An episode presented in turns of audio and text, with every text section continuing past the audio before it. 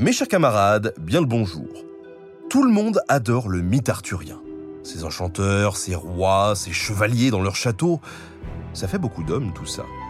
En effet, dans cet amas de légendes, les femmes ont longtemps joué des rôles secondaires. Beaucoup d'entre elles n'étaient même pas connues par leur nom. Toutefois, il y a certaines qui échappent à l'anonymat et sont devenues, au fil des siècles, des héroïnes à part entière. Vous avez déjà entendu parler d'elles, au moins une fois. Guenièvre et Morgane, et d'autres, comme Hélène et Viviane. Mais qui sont-elles vraiment? Et pourquoi passent-elles souvent derrière des hommes plus connus comme Lancelot, Arthur et Merlin? Ladies and gentlemen, the story you are about to hear is true. La première de ces femmes légendaires est sans conteste Guenièvre. Apparue au début du XIIe siècle dans l'histoire des rois de Bretagne de Geoffroy de Monmouth, elle y joue d'abord un rôle négatif. Noble d'origine romaine mariée au roi Arthur, elle le trahit en prenant le parti de Mordred, son neveu. Mordred usurpe son trône et entretient avec Guenièvre des rapports adultères. Après la défaite du Félon, la souveraine, loin de rejoindre Arthur, décide de se retirer dans un monastère. Les autres textes de l'époque ne sont pas plus tendres avec Guenièvre. Le roman de Brut de Weiss reprend plus ou moins le même récit que Geoffroy, alors que Lait de Lanval, un conte écrit par Marie de France, décrit la souveraine comme une femme jalouse qui tente de séduire sans succès un jeune chevalier. S'ajoute à cette mauvaise réputation l'idée que l'union d'Arthur et de Guenièvre reste stérile. Une faute impardonnable dans une société où la principale fonction des femmes de l'aristocratie est de perpétuer la lignée de leurs époux. Pire, vers 1400, un auteur anglais transcrit le mythe en vers et affirme que la reine aurait eu deux enfants. Mais de Mordred. À la fin du XIIe siècle, cette représentation négative de la reine se transforme, notamment grâce au roman Le Chevalier de la Charrette de Chrétien de Troyes. On y retrouve pour la première fois la passion de Guenièvre pour Lancelot. Enlevée par le maléfique Méléagant dans son royaume magique de Gore, elle est sauvée par Lancelot qui accomplit pour la libérer une quête périlleuse. Là, pour le coup, la relation amoureuse de la reine occupe le centre de l'action. Les amants ne sont plus de vils pêcheurs, mais presque des héros, ce qui était impensable auparavant et quand même dur à avaler en plein Moyen Âge. Non? Eh bien, pas tant que ça. En effet, Chrétien écrit dans les années 1170, à une époque où une partie de l'aristocratie se fascine pour le fin amour, un nouveau genre de récit sentimental. Ce type de roman se base souvent sur l'archétype de l'amour courtois. Un chevalier, vassal d'un homme de plus haut rang que lui, tombe amoureux de la dame qui est promise, voire mariée à son suzerain, son patron. D'ailleurs, les Lancelot et Guenièvre de Chrétien sont contemporains d'un autre couple d'amoureux célèbres, Tristan et Iseux encore un amour impossible. Et c'est ça l'amour courtois, une passion interdite, distante, pure, presque spirituelle. Alors là, non. Nouveau cliché. Évidemment, la passion est pleinement assouvie, y compris sur le plan sexuel, et c'est dans le texte de Chrétien de Troyes. Je cite Maintenant, Lancelot a tout ce qu'il veut puisque la reine accueille avec faveur sa compagnie et ses caresses, puisqu'il la tient entre ses bras comme elle le tient entre les siens. Ce jeu lui est si doux et si bon, ce jeu des baisers, ce jeu des sens, qu'ils ont connu une joie si merveilleuse qu'on n'en a jamais entendu décrire, jamais connu de semblable. Mais quant à moi, je n'en dirai pas davantage, car il est interdit à un conte d'en parler. C'est parmi les joies les plus prisées et la plus délicieuse, celle précisément pour laquelle le conte garde le silence et le secret. Lancelot eut beaucoup de joie et de plaisir toute cette nuit-là. Toutefois, cette relation charnelle n'est possible qu'après que le chevalier ait subi de nombreuses épreuves pour plaire à sa belle. Ce dernier point est d'ailleurs central, il donne à la femme un pouvoir d'homme. Ainsi, Guenièvre ordonne à Lancelot de perdre un combat pour elle. Lancelot s'exécute et ramasse des coups de tous les côtés. Puis finalement, Guenièvre lui commande de gagner. Vraiment, je n'aurais pas aimé être l'adversaire suivant, que Lancelot a évidemment euh, défoncé. Ça prouve que le chevalier doit contenir sa rage, obéir à une femme mise en valeur par l'amour courtois. Bon, avec des limites. Le finamore reste surtout un moyen de mettre en scène des exploits de guerriers issus des rangs de la noblesse. C'est quand même l'homme le héros. Dans Le Chevalier de la Charrette, Lancelot brave ainsi mille dangers pour prouver sa passion pour la reine. Il passe le pont de l'épée en endurant un martyr quasi christique, au point que cette image est reprise sur un chapiteau de l'église Saint-Pierre de Caen, construite au XIVe siècle. C'est à travers cette quête qu'il se change en héros. D'ailleurs, la passion courtoise ressemble beaucoup à une relation vassalique qui soumet les deux parties à des obligations. L'amant doit obéir à sa dame comme il se plie aux ordres de son suzerain, au point que Lancelot monte dans une charrette, une place indigne pour un chevalier. La dame, de son côté, doit lui rendre son affection lorsqu'il a accompli pour elle des exploits, comme un roi doit entretenir à des guerriers qui combattent pour lui. Voilà pour les joyeusetés de l'amour courtois. Et maintenant, on passe aux tristitudes. Parce que, oui, c'est bien beau tout ce mouvement poétique, mais à l'époque, le maintien de la pureté du lignage monarchique, c'est sacré. Si attaquer est dangereux, l'adultère est un crime. Les auteurs peuvent célébrer cet amour, mais doivent aussi le condamner. Et ça, c'est facile, il suffit d'écrire une fin toute pourrie. La passion d'Iseux et de Tristan finit carrément par la mort des deux amants. Dans Le Chevalier de la Charrette, l'adultère de Lancelot et de Guenièvre a lieu sur les terres magiques de Gore, loin, très loin du carcan de la cour. Mais une fois revenus à Camelot, les deux amants reprennent une vie normée. Guenièvre retourne aux côtés d'Arthur et Lancelot épouse la sœur de Méléagant. Même plus tard, les compilations arthuriennes du XIIIe siècle continuent de refuser une issue heureuse à l'amour interdit de Guenièvre.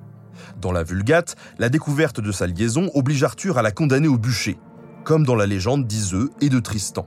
Mais la souveraine est sauvée in extremis par son amant, ce qui fait éclater une guerre entre Arthur et Lancelot. Camelot, déchiré par la lutte fratricide, devient la cible de Mordred. Profitant de l'absence d'Arthur, il prend le trône et assiège Guenièvre dans la tour de Londres. Libérée, celle-ci se réfugie dans un couvent où elle meurt sans jamais revoir ni Arthur ni Lancelot, expiant la faute de l'adultère. Encore au XVe siècle, le morté d'Arthur de Thomas Malory garde cette triste fin. Après le trépas du roi Arthur, une ultime rencontre a lieu entre Lancelot et Guenièvre. Celle-ci, devenue religieuse, regrette la folle passion qui a causé le malheur du royaume. Elle renvoie Lancelot, justifiant son entrée au couvent. Je cite c'est notre amour, c'est parce que nous nous sommes aimés qu'a péri mon très valeureux seigneur, le roi Arthur. C'est pourquoi, messire Lancelot, j'ai choisi cette condition, afin d'obtenir le salut de mon âme. Je vous l'ordonne, au nom de Dieu, cessez de me visiter. J'ai beau vous avoir tant aimé, mon cœur ne me permet plus de vous voir, car à cause de vous et de moi, la fleur des rois et chevaliers n'est plus. Malgré la fascination du public noble pour la relation Guenièvre-Lancelot, celle-ci reste contraire aux bonnes mœurs. Leur sort ne peut être que tragique. Ce n'est pas tout est bien qui finit bien, c'est plutôt tout est bien qui finit comme il faut. Mais la reine Guenièvre n'est pas la seule figure féminine ambiguë au Moyen Âge. Il y a aussi Morgane. Elle aussi apparaît pour la première fois sous la plume de Geoffroy de Montmousse, mais dans un autre ouvrage daté de 1150, La vie de Merlin. Neuf sœurs vivent sur l'île des Pommes qui est appelée Fortunée, à Vallon. Un jour, le roi Arthur, mortellement blessé lors de sa bataille contre Mordred, vient se réfugier sur l'île.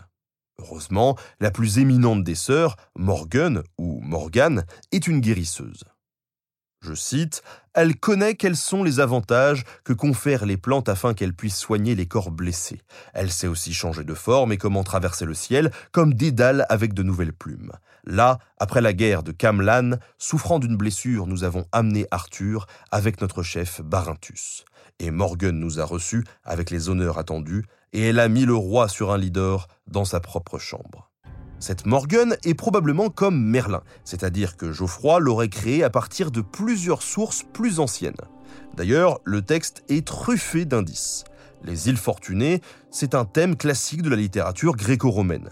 L'île des pommes, ça peut être une référence au jardin des Hespérides, décrite dans les douze travaux d'Hercule.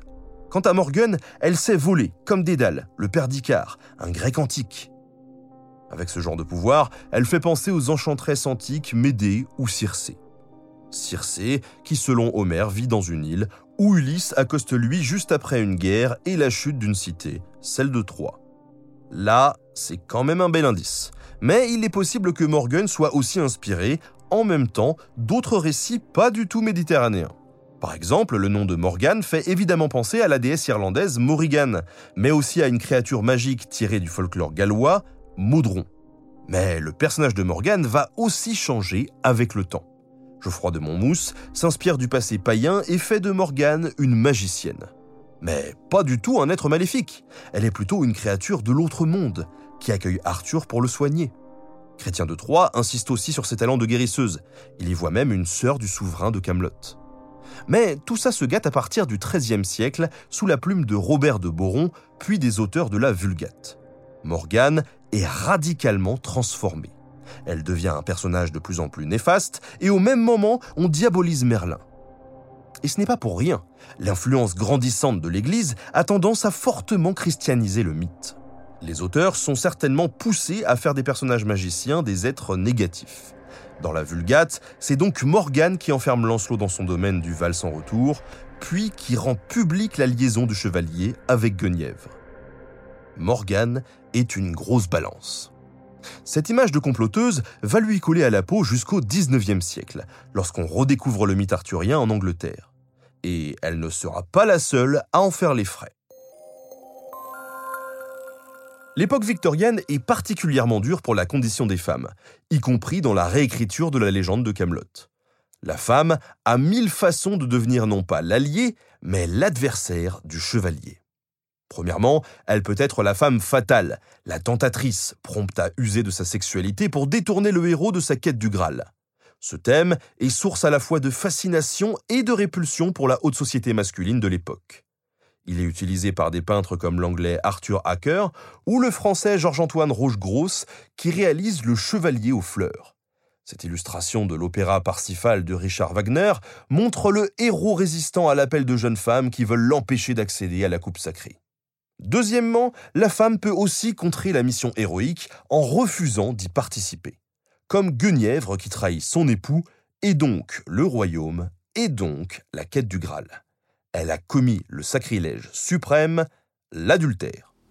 Le poème d'Alfred Tennyson met en scène en 1859 la dernière rencontre des époux. Là, Arthur comprend que la trahison de son épouse la rend coupable de tout.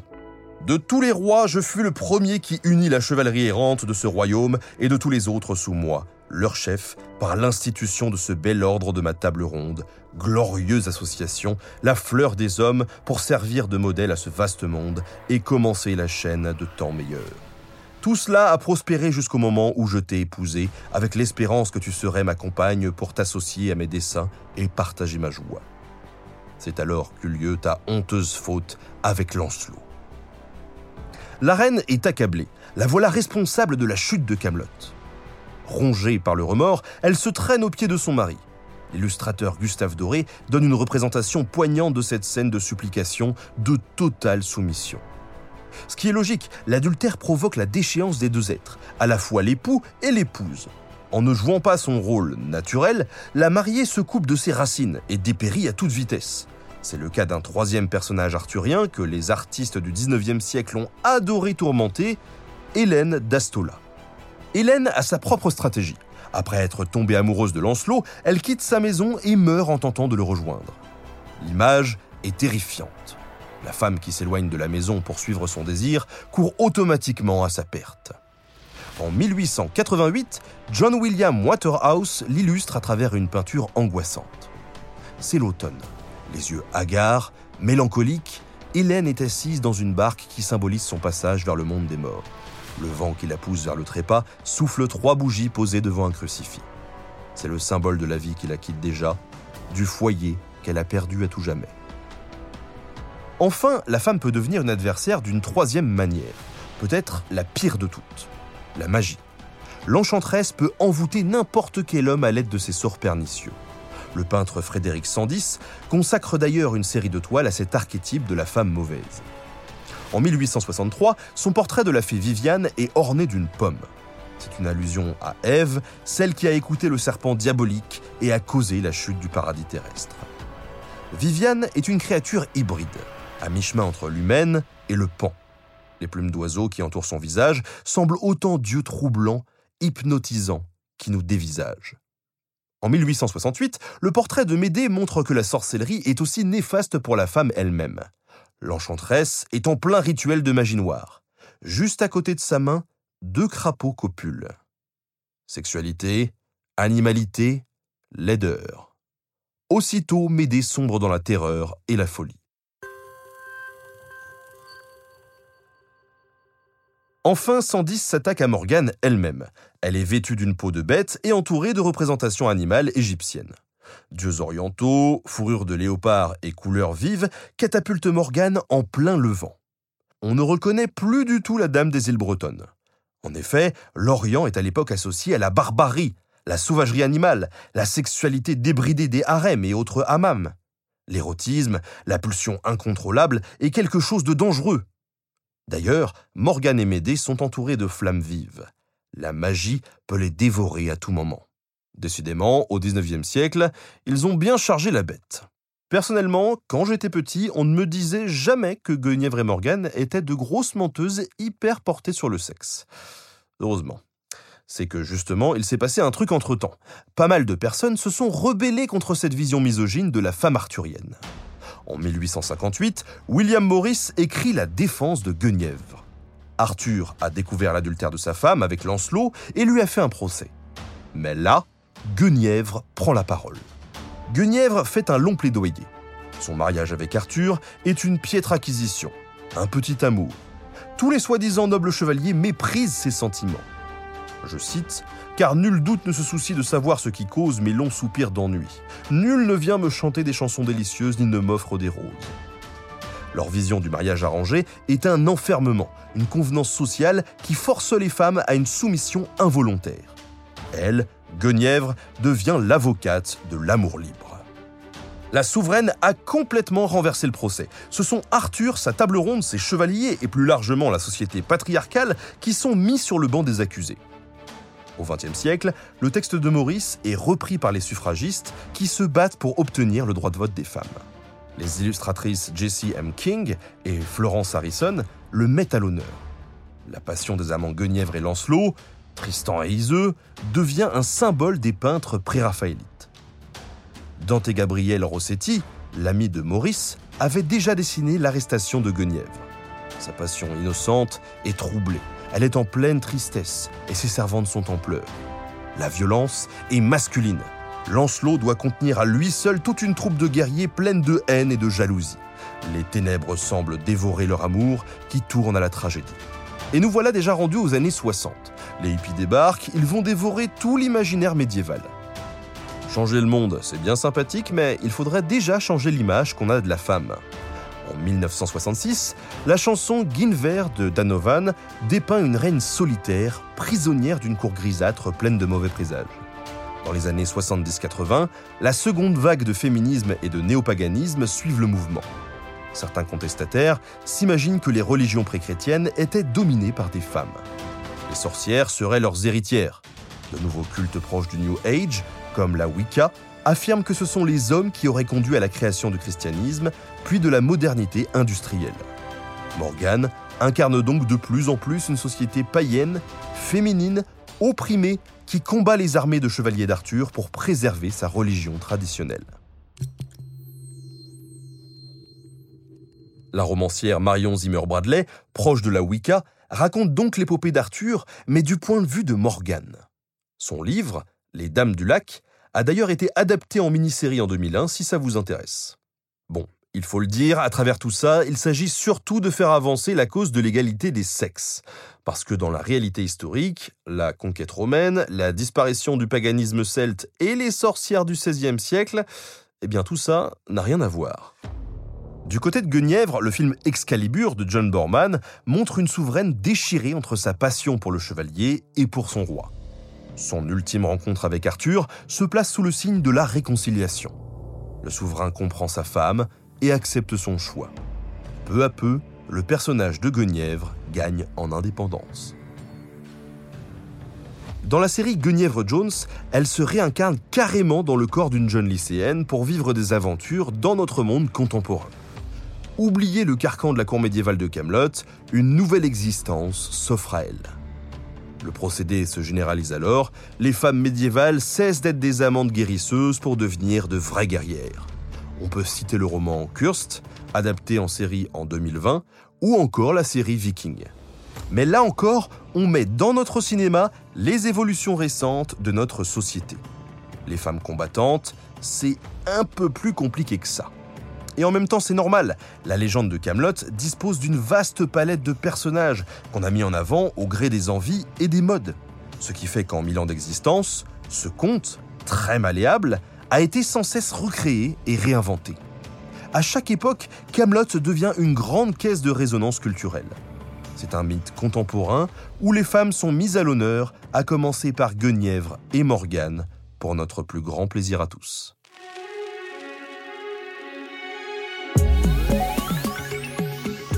Merci à tous d'avoir suivi cet épisode, merci à William Blanc de l'avoir préparé et à Studio Pluriel pour la technique. À très bientôt sur Nota Bene.